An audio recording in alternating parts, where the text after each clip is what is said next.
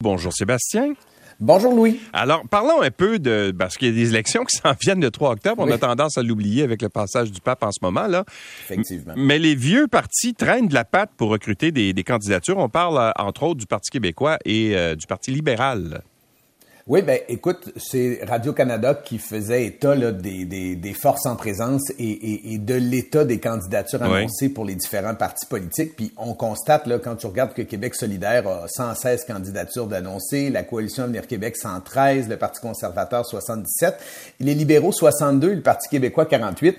Euh, c'est clair, ben, on n'a pas besoin d'être devin là, pour, pour, pour comprendre puis tenter d'analyser des chiffres assez clairs. Là, je veux dire, ils traînent de la patte. Ceci étant dit, Louis, euh, moi, j'ai pas d'inquiétude particulière de voir que tous les partis politiques, en tout cas la majorité d'entre eux, la presque totalité d'entre eux auront 125 candidats lors de la prochaine élection. Ça va de soi parce que les partis euh, euh, plus traditionnels, historiques, le Parti libéral, le Parti québécois, ont mhm. toujours réussi et jusqu'à preuve du contraire pourront le faire parce qu'ils ont s'il manque de personnes sur les lieux, du personnel et ou des gens qui pourraient être intéressés de faire campagne pour faire campagne, c'est-à-dire de prêter leur nom et leur image pour pouvoir être ce qu'on appelle dans le jargon un candidat poteau.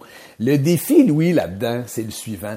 C'est que des formations politiques complètes, si tu veux, leur, euh, leurs équipes par des candidats poteaux, il y en a, puis il y en a partout. Même à la CAQ, ça pourrait arriver, puis ça a peut-être arrivé, puis ça va peut-être arriver encore. Ouais, dans des, dans des comtés, par exemple, tu sais, on s'entend que dans Darcy dans Darcy McGee, voilà. et c'est l'exemple qu'on donne tout le temps, puis je m'excuse de l'avoir dit par-dessus toi, mais tu as raison. Alors que le Parti libéral, la dernière élection, a fait en 80 95 et 97 je pense que c'est ça, 93 ou 96 euh, des voix. Euh, bon, euh, celui et celle d'une autre formation politique qui veut gagner Darcy McGee, ben, il mettra pas tous ses œufs dans le même panier. À mon avis, il va se garder un plan B. la réalité, c'est celle-là. Donc, dans ce temps-là, on a ce qu'on appelle des candidats poteaux. Le défi, Louis, pour les partis politiques, c'est d'en avoir beaucoup, beaucoup. Un parti qui est en émergence, c'est une chose, mais les partis établis, c'est plus difficile, puis je m'explique.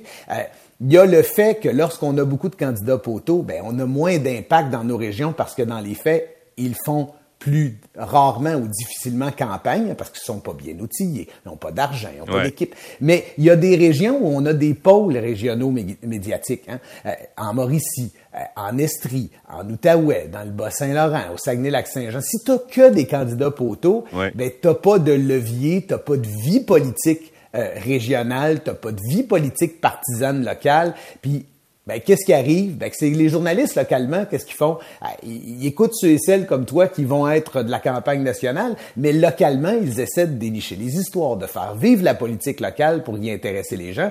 S'il y a que des candidats poteaux au Saguenay-Lac-Saint-Jean pour une formation politique, qu'est-ce qui arrive? Ben, ça devient plate en titi. Mm. Et là, ils s'installent un bruit ambiant qui devient bien plate pour le ou la chef lorsqu'elle s'y présente, c'est-à-dire vous avez aucune chance de gagner. Mais tu vois, euh, on disait entre autres euh, à la CAC là, oui, on présente beaucoup de candidats. Dans leur cas, c'est un peu plus facile parce qu'ils avaient déjà 70 députés euh, élus. Bon, certains ne se, ne se représentent pas, mais ça aide. Tu sais, tu sais déjà que t'en as moins à trouver, mettons, disons ça comme ça. Et t'as moins d'investisseurs, effectivement. Et, et, ce qu'on disait, c'est que sur les 46 nouveaux candidats qui avaient été annoncés au cours des, des dernières semaines là, il y a 8 hommes et 38 femmes. Alors, tu vois qu'il y a une tendance euh, très, très importante à annoncer des femmes, euh, à augmenter, si on veut, la représentation féminine dans les candidatures. Ça, c'est clair. Et l'autre affaire que je veux mettre, soumettre à ton attention, parce que je trouve ça intéressant ton sujet, c'est que euh, la CBC a fait, a répertorié en fait, et a examiné les 54 candidatures qui avaient été annoncées par le Parti conservateur d'Éric Duhem pour les élections du mois d'octobre. Et euh, selon ce qu'eux ont relevé, ils ont identifié 16 de ces 54 candidats, c'est 30 qui ont utilisé leur compte sur les réseaux sociaux durant la pandémie pour partager de la désinformation, des théories du complot ou pour appuyer des personnalités aux tendances extrémistes. Ben, et puis, et, voilà, ce, ce, je, je, lisais ça ce matin, puis bon, écoute, moi, ça fait pas mon affaire de lire ça, puis ça m'intéresse pas beaucoup, ce genre de candidature-là, bien évidemment. Euh, ceci étant dit, est-ce qu'il faut être surpris que les gens qui ont partagé ce type d'information ou qui ont eu de l'intérêt pour ce type d'information-là ou qui ont voulu participer à ce débat-là de cette façon-là se retrouvent dans le parti d'Éric Duhem? La réponse, c'est pas surprenant parce que ça a été la voie politique qui a rassemblé et où est le plus susceptible de rassembler des gens qui ont eu euh, euh ces histoires-là collées à eux. La réalité, puis euh, tu as reçu Éric Duhem hier, je l'ai croisé quelques instants en sortant du studio, je suis convaincu qu'il préfère que toutes les mauvaises nouvelles entourant ses candidats arrive maintenant plutôt ben que pendant l'élection. Mais je suis aussi convaincu qu'il est lui-même convaincu, je m'excuse de me répéter, que euh, euh, ça va le suivre, ça, et qu'il devra se défendre avec cela, et qu'il devra faire contrepoids par des candidatures intéressantes, par des gens qui s'engagent en politique pour parler, et là je vais le dire liberté, non pas en exagérant, mais en cherchant plus de liberté individuelle, moins d'État, euh, des façons de gouverner qui sont différentes, des sujets d'intérêt qui... et qui peuvent être le pouvoir d'achat comme euh, euh, un autre sujet qui pourrait les intéresser localement. Euh, il en demeure pas moins que, et là je reviens à mes candidats poteaux par rapport à ceux qui sont investi de vouloir gagner, Louis, euh, Éric Duhem va présenter des gens qui ont envie de faire campagne. Alors, il y aura peut-être moins de gens qui sont là que pour prêter leur nom et leurs images, comme on l'a déjà vu dans le passé. Par contre, viennent avec ces gens-là des histoires. Et là, ben, c'est le défi, c'est l'équilibre qu'il faut mettre en place. Alors, autant les, le Parti québécois, par exemple, pourrait trouver difficile de se rendre à 125 et de devoir meubler par des candidats poteaux, autant ils doivent souhaiter, d'avoir des candidatures qui vont parler de ce qu'est le Parti québécois et non pas seulement avoir une image sans mots, sans nom euh, sur une pancarte parce que ça diminue l'impact de la formation politique. Bon, hier, tu nous apprenais, euh, dans, hier matin, Sébastien, que le ministre des Affaires euh, euh autochtones, Yann Lafrenière, euh, allait rencontrer le cardinal Paroline, qui est, le, qui est comme le premier ministre du pape, si on veut. Et il l'a rencontré hier. On va lui parler un peu plus tard dans cette émission. Mais ce qu'on apprend aussi, c'est que François Legault va rencontrer le pape, lui, dans une audience privée. Et il y a un objectif derrière tout ça.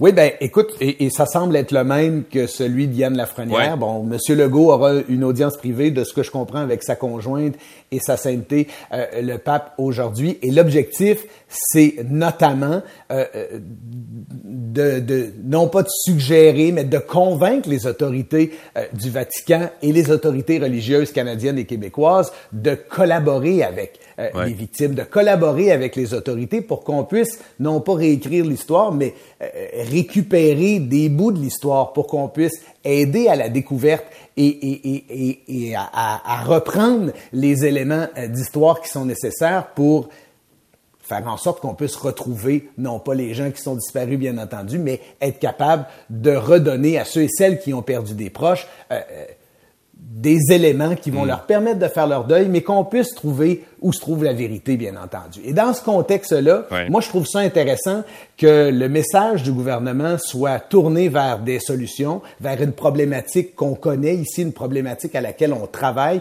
et qui est un objet de sensibilité. Tu sais, ce, ce n'est pas seulement pour faire une visite de courtoisie, ce n'est pas pour pallier religion et politique. Non, il y a un objectif qui est pas contestable et sincèrement, les autorités religieuses canadiennes doivent collaborer avec les autorités parce qu'ils ont euh, euh, leur part de responsabilité et ils ont peut-être des clés euh, des solutions à porter pour qu'on puisse faire la lumière sur toute cette histoire-là des, des enfants disparus que Dieu vous entende, en tout cas que le pape t'entende.